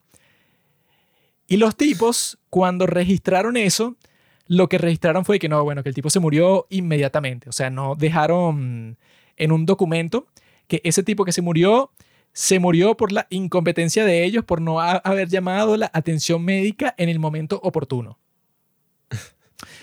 Eso es un incidente que tú dices como que, bueno, qué desafortunado, ¿no? O sea, los tipos, no sé, tuvieron ese problema y no lo pudieron salvar, pero de todas maneras, bueno, si te moriste en hora y media, también es que estabas en una situación súper grave. No, y que ese no era el problema de la situación.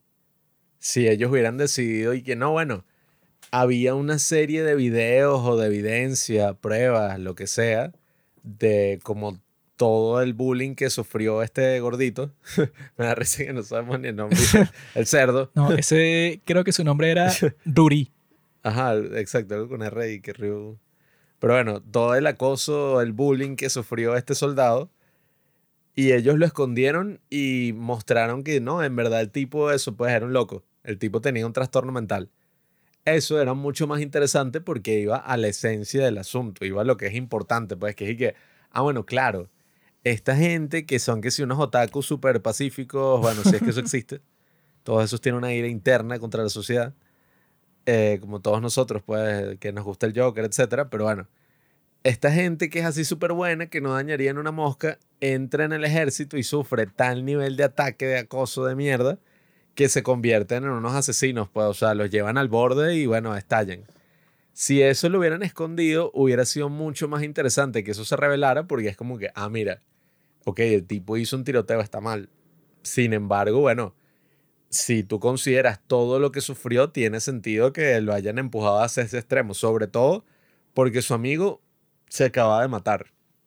O sea, no fue que el tipo lo hizo de la nada. Yo lo que pensé que iba a estar en el pendrive, que hubiera sido mucho más lógico, era eso que te muestran al final de la primera temporada que tenían el video de cuando el último desertor ese cuando él se va del cuartel es porque el tipo ese que le hacía abuso sexual ah, le estaba diciendo que desnúdate. Y el tipo le dijo que no. Y el otro tipo entonces le comenzó a caer a golpes así, pero que lo tenía en el piso dándole patadas como una, como una bestia. Y el tipo se, se levantó, le quitó el casco y le comenzó a caer a golpes así, le pegaba el casco contra la cabeza así como mil veces. En la primera temporada te muestran que eso quedó en video. O sea, que el mm. tipo no lo podían joder porque, mira, él se estaba defendiendo. O sea, lo estaban tratando, o sea, lo estaban matando a patadas y él se defendió. Lo raro es que para el final de esta temporada te muestran que no, Anju no consiguió eso. La mentira. Ellos dijeron que se murió inmediatamente, pero en realidad él vivió como hora y 20 minutos mientras llamaban al, al médico. Y no llegó rápido no se lo llevaron en helicóptero porque si subían un helicóptero ahí en la frontera con Corea del Norte, podía generar un accidente diplomático porque los de Corea del Norte quizá iban a pensar que ahí había, no sé, como que un ataque o algo. Y está ahí que ese es el escándalo. Ese es el escándalo que tú vas a usar para derribar el complejo industrial militar de Corea. Y que no, mira, es que los tipos se tardaron en traerle un médico. Y que, con todos los escándalos que vimos en la primera temporada, la que bueno, decisiva es esta. No tienen eso en el maldito pendrive. O sea, que tienen en el pendrive que sea tan escandaloso, eso es lo que lleva a Anjuno a desertar. Y que bueno, qué estupidez. Y apresuraron completamente todo el tema del juicio. Fue que sí, nada más dos episodios. La Fue que era un juicio como de 30 minutos. Sí, la que era propagandista ahora es abogada. porque se peleó con el general. Entonces de un día para otro cambió de profesión y Si es que ella la despiden y en el próximo capítulo que yo estoy liderando una demanda contra el ejército Sí, de parte de ah. los ciudadanos y que ¿cuánto tiempo ha pasado? Que si un, un día. Sí, o sea, y nada, la hermana del que fallece en el primer episodio, no, ella es la que está llevando la lucha de los derechos humanos y tal, eh, contra el acoso que han sufrido los militares. No hace un carajo. O sea, recibe el pendrive y se lo da al tipo y ya. No hace nada. No es como que, ah, bueno, coño, tú hubieras dedicado la otra mitad de la serie, o casi que toda la serie, al tema del juicio y al tema de, bueno, desvelar todo eso que está pasando en el ejército coreano y todo el acoso, todas esas pruebas. O sea, eso hubiera sido mucho más interesante que en ese pendrive estuviera toda esa evidencia, que el tipo hubiera colaborado a que todo eso saliera a la luz y la misma sociedad coreana hubiera que- dicho, ay, mira. Técnicamente en el pendrive están como que los documentos declasificados de los incidentes que hacían ver mal al, eh, al ejército. Eso era supuestamente lo que estaba ahí. Pero lo raro es que el tipo lo que le llama la atención es que los tipos mintieron. Este tipo murió hora y 20 minutos después de lo que dicen que murió en realidad. Y lo dicen para no crear un escándalo y que eso qué importa. Si no estás diciendo que ahí tienen todo lo declasificado, o sea, todo así como que el documento que ellos no le muestran a nadie, sino que lo que guardan y ya. Y que bueno, si tienen eso, entonces deben tener todos los documentos de, bueno, si eso es solamente lo que ha pasado en la unidad del protagonista. Y en Corea, si todo el mundo tiene que hacer el servicio militar, entonces deben existir, no sé, 50 unidades distintas o, o- o cuántas tienen. Entonces, si eso es así, entonces deben existir, no sé, 10.000 registros de todos los incidentes vergonzosos que han pasado para el ejército. Si eso es así, te- tendrías que tener por lo menos la mitad de la temporada o la temporada completa de eso, que sea como un capítulo de la abogada Wu, en donde ajá, sea todo el juicio, pero súper detallado y que te pongan a todos los comandantes como el maldito ese que le caía a patadas a todo el mundo como un bestia. Ese que era así como que el más malo, pues el tipo que era el que estaba buscando el pendrive con más astucia y eso, que le cayó a patadas a todo el mundo, pero eso, una super patada súper fuerte que sí, en el cráneo directo, sí, pa. Sí, es que, nada, lo, lo que al final termina arruinando la temporada para mí, qué fuertes declaraciones, es eso, que lo más importante, lo que uno está esperando toda la serie, que ajá, haya justicia, toda esa paja, no pasa, sino que es como que, ah, bueno, ajá, revelaron lo del pendrive y como que hay un juicio y una cosa ahí, pero al final todo vuelve prácticamente a la normalidad por arte de magia y el único que cae con los kilos es el pana este, eh, el jefe, pues, uno de los generales ahí, bueno, general no, como Él era el como jefe de la unidad, no sé. Sargento, no sé. Sí, como uno de los tipos El encargados. de la sargento. García. Pero es gracioso porque el final es como que, ajá, la primera temporada se terminó como que, ah, ok, pasó una cosa medio importante, pero nada cambió. Y el final de la segunda temporada es exactamente igual. Y bueno, pasó una cosa medio importante, pero no hay señal de que el bullying va a terminar. No, y los carajos yo no entiendo. Les gusta mucho eso de Marvel o yo no sé, pero te meten estas escenas post-crédito, tanto en la primera como en la segunda, que son como las cosas que, bueno, o sea, más explosivas sin sentido. En la primera era como, bueno, aquí ya se volvieron locos, pues. o sea, que el tipo haga eso ya es una locura. El, el En la de segunda este no parece la escena final de Mudanzas al Cielo. Dije, ¿qué, qué, qué, qué clase de porquería es esto? No tiene sentido. Es que eh, a mí me dio tanta risa porque el final no fue tan bueno en sí. O sea, se acabó y yo, bueno, ah, me da mierda. Pasa la escena postcrédito y G.K. voy a fingir que no vi esto. O sea, no tiene ningún sentido.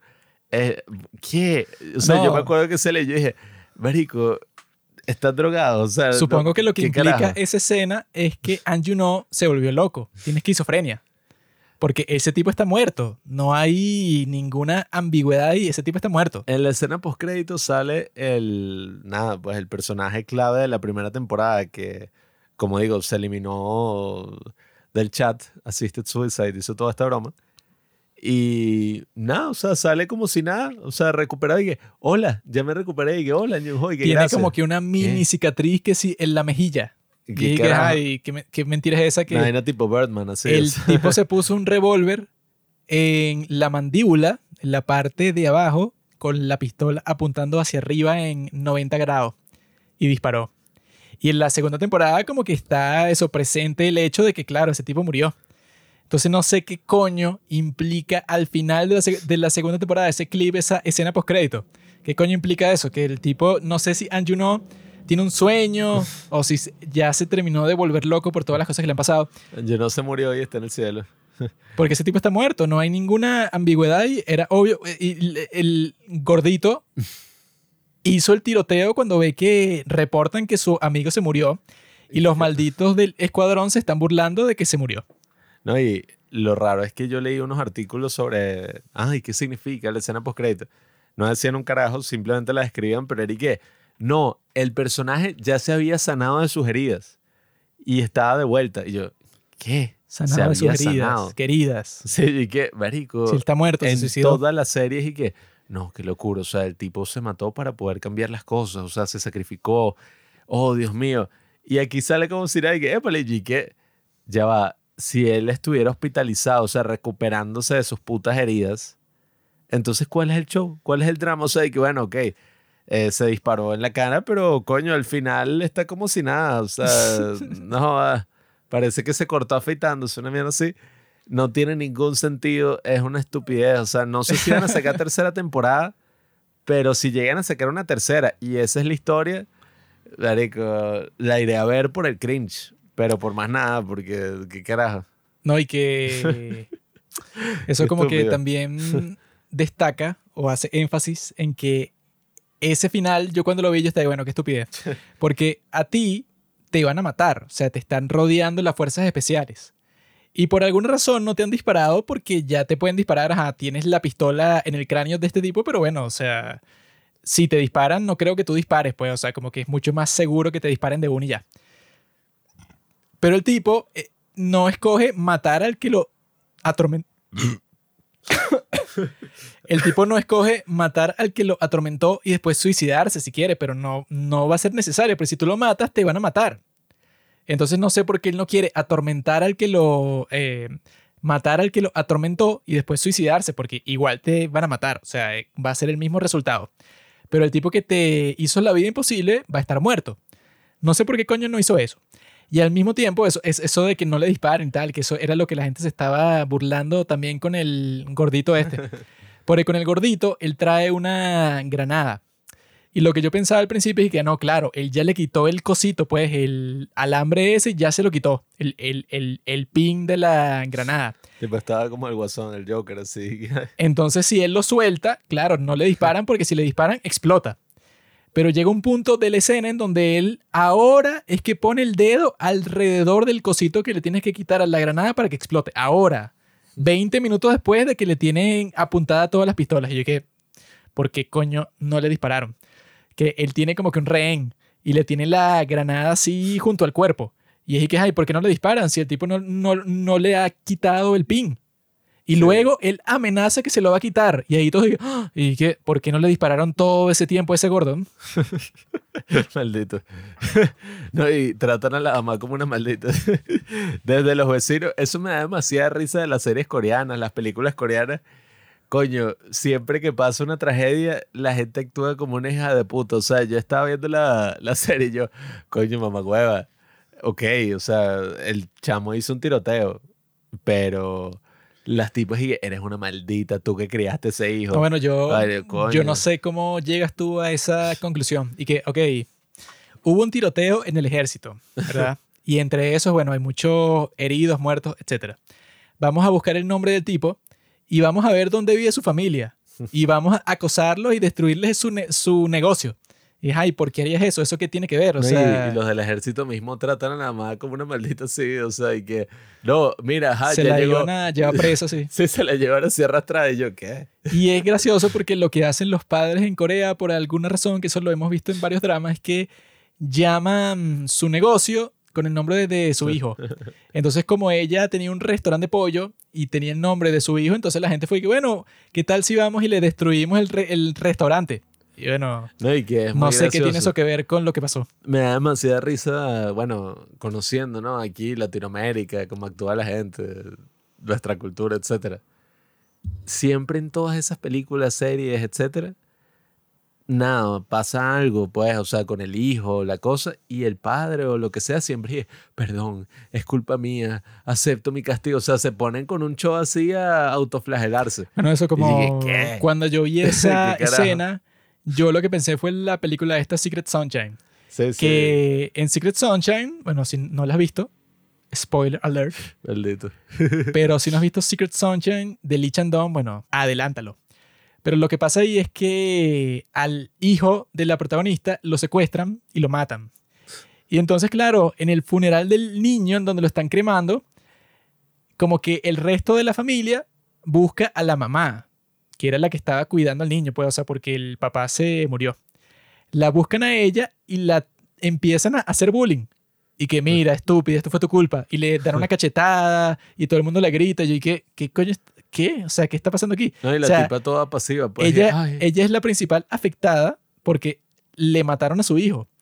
Y el resto de la familia, que es como que la mamá de su esposo muerto y tal, y que esto es tu culpa, puta. Y Sí. que, que, o sea, solo es en esa cultura sin sentido, en donde, ajá, o sea, es- eso, eso, eso pasa aquí, o en, su- supongo que en cualquier país de Latinoamérica también, o en Estados Unidos, Europa, lo que sea, y tú dices, mira, ten cuidado, trata bien a la mamá del niño que acaban de matar. Tiene sentido, ¿no? O sea, como que trátala de la mejor manera posible porque debe estar eh, destruida por dentro.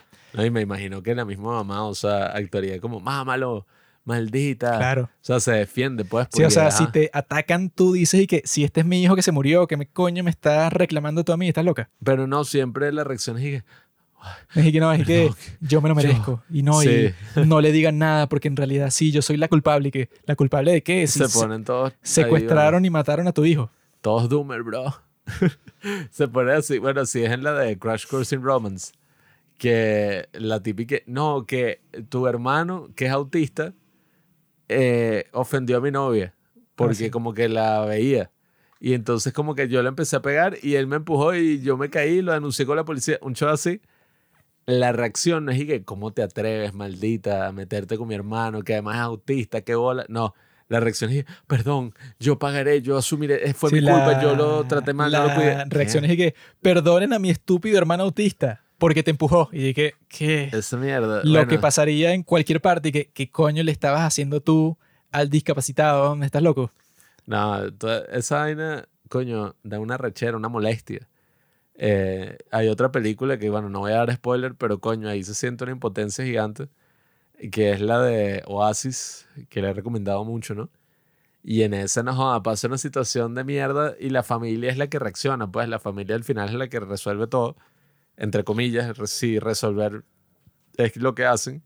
Y coño, son tan hijos de puta. O sea, todo lo que hacen, como actúan, pues, y no, este retrasado y esto y tal. Que uno dice, marico, qué hijos de puta son todos, pues, o sea, qué maldito. Y bueno, eso es un poco lo que pasa en esta, cuando uno ve la reacción de las víctimas, porque, ah, ok, te mataron a tu hijo y todo eso, pero coño, tampoco vas a mentar, No, no, y a joder a la otra tipa. No es que llegó ella con su familia, era una turba como de 100 personas. Sí, todos Y que, que, ¿qué quieren hacerle a ella? Si su hijo ahora lo van a meter preso, va a pasar por un proceso terrible. O sea, porque le Pero- quieren hacer algo a ella? Ahí la cagaron, ahí tenían una oportunidad para mostrar y que, ah, bueno, que es lo que haría cualquier abogado, defensor, y que, ah, bueno, vamos a ver por qué él hizo ese tiroteo en primer lugar. O sea, no es que el tipo está loco, porque, o sea, no es que lo hizo matando a gente extraña, mató a gente conocida. Entonces, vamos a ver por qué hizo ese tiroteo, qué fue lo que lo llevó a eso, y ahí descubrirían toda esa Bueno, es que lo fino de ese caso es que sería, bueno, si tú pones a un abogado ahí, pero que sea que si Saul Goodman. si pones un tipo así y el tipo ya y que no, bueno, esto no es sobre mi cliente. Esto es un patrón porque, claro, el amigo de mi cliente también se suicidó y, por y no es porque el, eh, sí, mi cliente y el amigo de mi cliente son dos locos psicópatas que se les ocurrió hacer esto, ¿no? O sea, el tipo como que te hace todo el caso. Y eso es lo que uniría, lo que vincularía a la primera con la segunda temporada. Y te dicen que no, claro, los dos amigos, pues, o sea, hicieron una cosa loca, terrible. Y si está loco, eh, precisamente el abogado diría y que como coño lo dejaron entrar al ejército. O sea, en tal caso es culpa del ejército porque no es que él se enlistó, sino que esa mierda es obligatoria. Sí. Entonces, ajá. No, es que eso, yo me sentiría más satisfecho si hubieran hecho toda la temporada sobre eso, sobre el gordito. Y ponte que le meten, no sé, eso, pues que si lo, de la, lo del tercer capítulo, pues lo de Nina, se lo meten también ahí para que sea como que un complemento. Pero que no se pongan y que no, sí, también tenía un amigo, el capitán, que él tenía, o sea, esas cosas. Yo dije, bueno, este está de más aquí, porque ja, yo ya entendí, ya me quedó claro que el bullying es un problema eh, sistemático en el ejército. Ya entendí eso. No tengo que ver 10 casos parecidos para darme cuenta. Y la vaina así, el, no sé, Capitán América, Winter Soldier, la vaina así de que no, el carajo está huyendo de los militares y todos lo están buscando y hay una operación secreta para atraparlo. No sé ni de qué carajo está huyendo porque él ya le había dado el pendrive a la tipa, ¿no? Sí. Entonces yo dije, bueno, estás haciendo todo esto, no sé ni para qué. Pues, es que al para el carajo final te ponen y que no, era una gran farsa para darle tiempo a la gente que no, o sea, una cosa sin sentido. Porque yo también vi que la gente esperaba que, ajá, claro, como este tipo era DP, entonces él sabe todas las técnicas, entonces no lo van a atrapar.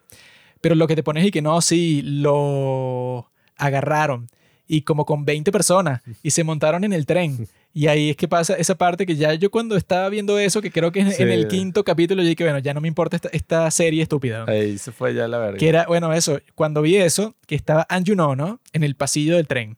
Y frente a él tenía literalmente como a 12 personas bloqueándole el camino. Y yo dije que, bueno, se acabó, ¿no? O sea...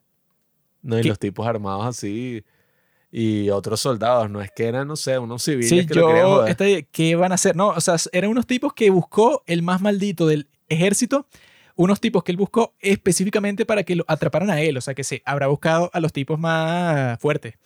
Y este Anjuno procede a caerles a golpes a mano limpia con sus propios puños a todos, que les da, no sé, como cinco golpes en la cara a cada uno y los vence a todos. Y yo estaba pensando, bueno, que, o sea, que ridículo, porque se supone que esta serie es de las realistas. O sea, si esto fuera una serie como Hotel del Luna y pasa eso, yo estuviera como que, ah, ok. Vincenzo. puede ser. Sí, o sea, Vincenzo, tú sabes que el tipo es invencible. Pero como esta era algo serio, pues, algo real, algo bueno que está basado en la realidad literalmente. Y el tipo lo pone, no, bueno, él simplemente con sus puños los golpeó a todos y los dejó a todos adoloridos en el piso y él se fue para otro sitio, bueno, que llegó el más maldito y sí le dio unas buenas patadas. Pero el tipo literalmente venció como a 12 personas él solo. Y así, como que sin mucha dificultad. Y que bueno, ya no me importa esta serie, pues ya se están inventando unas cosas, pero que no tienen nada de sentido. Las series malas, o bueno, no quiero ser tan puto, ¿no? Pero uno siempre sabe cuando la serie se va al carajo por una escena. Siempre es que pasa una cosa que uno dice, bueno, ya aquí ya es que es como el punto de no retorno. O sea, ya cuando pasa esto, ya toda la historia es una estupidez. Bueno, es que esto tiene unos puntos interesantes que hacen eso sobre lo del bullying, lo del acoso en el ejército, que era algo ajá, que yo no estaba consciente de que eso pasaba así como que tan, tan sistemáticamente, tan... O sea, que era un problema tan grave. Y eso que, que mencioné antes, pues, o sea, que los tipos sí te van mostrando que ajá, todos estos tipos no deberían formar parte del ejército. No tiene sentido que ellos los obliguen a formar parte de esto. Y que los que reaccionan de una manera violenta no es porque sean malas personas, sino porque llegan al límite. Pues, o sea, llegas así a un nivel de estrés psicológico que tú te rompes. Los tipos tienen esos conceptos y yo creo que juegan muy bien con ellos y con la química que existe entre Anjuno y el otro tipo ese, pues el otro miembro de NDP. Esa es la parte buena de la serie. Y en la primera temporada tienen buenos capítulos, en la segunda temporada también. Pero lo que es un poco estúpido, pues, como serie, es como que, ay, ¿cuál fue el progreso? O sea, ¿de qué sirvió todas las cosas que vimos? ¿De qué sirvió el juicio? ¿De qué sirvió todo el sufrimiento? O sea, esa es la pregunta que yo me estaba haciendo al final de la serie, o sea, al final de esta segunda temporada. Y al final de la primera temporada también. Eso era lo que yo estaba pensando. Y que, ay, o sea, ¿qué es lo que produce esto? Y yo creo que la respuesta no sé cuál es, o sea, no sé para qué, o sea, no sé de qué sirvió tanto sacrificio, tantas cuestiones, porque al final yo creo que uno de los mensajes así como que pasivos, o sea, que la serie no quería dar, pero en cierto sentido sí da ahí, es que bueno, que eso es cuestión, eso es como que una tradición, eso es como que algo cultural. Entonces eso no va a cambiar y ya. O sea, yo creo que eso es uno de los mensajes raros que da la serie. O sea, que no, creo que no lo da conscientemente como la película Barbie, que da varios mensajes, pero no son conscientes.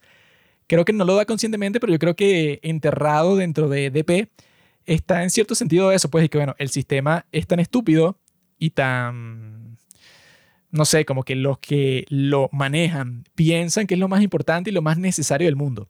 Pero el sistema es completamente absurdo. Y es algo obligatorio en todo el país y lo ha sido por décadas. Entonces hay una especie de, no sé, de nihilismo, de determinismo, de fatalismo, así como que no, bueno, eso es así ya. O sea, no sé, tú lo puedes tratar de medio mejorar, pero eso se va a quedar así ya. Sí, es que todo el, el tema, pues, de la serie, lo que uno espera que, que sea y que, ok, ya te mostraron todo el problema. Se supone que ahora lo van a intentar arreglar. Y eso se suponía que era el final de la primera temporada. El tipo se va después de presenciar todo esto. Y no, o sea, al final fue como, bueno, nada, ellos volvieron a sus puestos, cambiaron algunas cosas porque este tipo ahora está en prisión y filtró toda esta información. Pero en general, o sea, no pasa nada así como que la sociedad entonces entendió y salieron un pocotón de víctimas a hablar y la hermana del tipo este se convirtió en una defensora. No, o sea, no pasó un carajo y te deja así como con un vacío y esa mierda de escena postcrédito que al final fue como, marico, tú no sabes de qué coño estabas escribiendo, qué carajo. Fue como que el bicho se metió, no sé, o sea, cocaína hacia las 3 de la mañana y que, no, no, ya va, ya va. Eh, una última escena. Traigan al tipo este y le ponen este maquillaje y eso. Y qué coño. Yo lo vi como ese final de Mudanzas al Cielo. Que vi que no. ¿Quién es ella? ¿Qué Ay, pasó ahí? ¿Qué implica? ¿Qué sentido miedo. tiene? O sea, siempre que pasa una vaina así da miedo, porque es como que las películas, las series, todo son como una realidad en sí mismas, ¿no? Una segunda realidad. Tú las ves, estás así inmerso en la vaina. Cuando pasa algo que no tiene sentido, véalo donde lo veas. O sea, no tiene sentido. No, y que se, Da miedo. se supone que al final tú pones la cosa que sea más memorable. O sea, porque la gente se va a quedar con esa imagen Sí. cuando termine la serie. Y en este que no, el personaje que se suicidó resulta que, no sé, se, recuperó. Es que, o sea, es como eso, un glitch en la Matrix, que tú estás ahí, nada, en tu vida normal y ves una verga que, o sea, no sé, sale de tu abuelo que murió hace cinco años y que, épale, nieto, ¿cómo estás? Por eso es que yo cuando hago una ¿Y película la voy, voy a terminar con una escena así, pero una cosa y que no, bueno, de repente el tipo está, está caminando por la calle y ve que el tipo que está esperando en la parada de autobús en Walt Disney y está teniendo una conversación con Hitler ahí y al- el, el- el fin. O sea, una cosa así. de cuentos que no son cuentos. Y al final sale Abraham Lincoln. Sí, una cosa así. Al, al- al final voy a poner una cosa así para que se diga, no, bueno, ¿por qué? No, que se jodan. Para Si que sea una cosa me- memorable. Bueno, si es que esa es la cuestión. El final de Mudanzas al Cielo, por ejemplo, no tiene ningún sentido. Pero ponte que sea un final cualquiera, no sé. No lo estuvieras recordando hasta el día de hoy. O sea, no lo estuvieras poniendo de ejemplo, no lo tuvieras en la mente. O sea, sí o sí es memorable. Es estúpido, pero es completamente memorable. Es como que te bajes los pantalones en medio de la fiesta. Es estúpido, pero la gente lo va a recordar siempre. La gente va a decir que, mira, ese tipo hizo algo tota- totalmente sin sentido, eso, famosamente, frente a todo el mundo. No, y bueno, y si te pones a ver, eso es lo que rige la sociedad actual. Porque todo lo de los influencers, eh, los reels, TikTok, toda esa mierda es básicamente eso. O sea, gente que, que, bueno, Andrew Tate. mira qué loco, o sea, está haciendo algo que, eh, o sea, no debería ser. Qué loco, pues, o sea, vamos a compartir. Pero es que eso como que piensa, no sé, que si en el final de Vincenzo, el tipo se encuentra con la que él amaba en una exposición unos años después y como que se saludan y se dan un beso, fin. O sea, un final que tiene sentido. Yo no he pensado en ese final más nunca y que, ah, ok, no sé, es- me lo medio re- recordé un día ya, pero no volví a pensar en eso nunca. Si les gustan. Pero ese en el tipo final de cuestiones, Mudanza al Cielo yo pienso todos los días. O sea, yo dije, ¿quién es esa? ¿Por qué pasó? ¿Quién es el retrasado que Yo lo les hizo? recomiendo una película, no voy a dar ningún spoiler, pero va a ser muy divertido joderlo. si la ven, que se llama Fat Girl. si ven esa película, coño, qué buena. Se van a cagar- bueno, no sé qué van a pensar del final, pero si la ven así, que si, ay, con su novia o con, no sé, la familia, bueno, no la vean con ninguno, pero No la vean y ya es una no porquería. vale, a mí me gusta, pero esa película es como la definición de eso, pues un final que tú te quedas y que, "Ah, ¿qué? O sea, qué hijos de puta el que hizo la película, como que mamá huevo. Y claro, y precisamente pasa lo que dice Juanqui, uno se acuerda de esa vaina, es que si lo que más te acuerdas así por siempre, por ¿Y por qué pasó eso? Qué verga, o sea, uno está viendo una película y de repente pasa una mierda y que tú te quedas como, marico, ¿qué? O sea, ¿de dónde carajo salió esto? Esa película es la definición perfecta. Al final de mi primera película va a haber un paneo así como que a una esquina y va a estar eh, pie grande y le hace un guiño así a la cámara y en fin. Y, la, y, la, película no tiene nada que ver con eso, pues que es una comedia romántica sobre, no sé, así como Dream, sobre fútbol. y el final es que no, bueno, el monstruo del lago Ness. El una película historia, que, histórica de que sí, de Simón Bolívar, una vaina así. Y al final eso, Simón Bolívar se lanza al mar y hay unas sirenas y se cae. ¿Qué? Se lanza al mar y como que lo agarra el Kraken de Piratas del Caribe y el, fin. ¿Por qué pasó eso? Sale no Bailey que, hola. Tiene sexo con Hailey Bailey bajo el mar. Pero bueno, yo creo que quedó bastante claro, pues, nuestro desdén con DP. Yo, una me acordé de la película esa de los perros de la nieve. Eh, pero la que es que Cuba Gooding Jr., creo que es eso. Y como que al final el, perro le guilla la cámara y que ¡tí! y sale un brillito. Y uno, ¿qué? Es un buen final. Porque al final es el perrito, bueno, que ha salido en toda la película. Que uno dice que, que carajo, el bicho tiene conciencia, ¿no? Pero sí. Puede ser, los perros son muy inteligentes. Pero yo creo que sí quedó muy claro nuestro desdén sobre esta serie. Yo no sé ni por qué la hicieron, pues. O sea, yo creo que ya la primera te daba cierta conciencia de ese problema y la segunda es como que todo sigue igual, o sea, no sé cuál es el punto.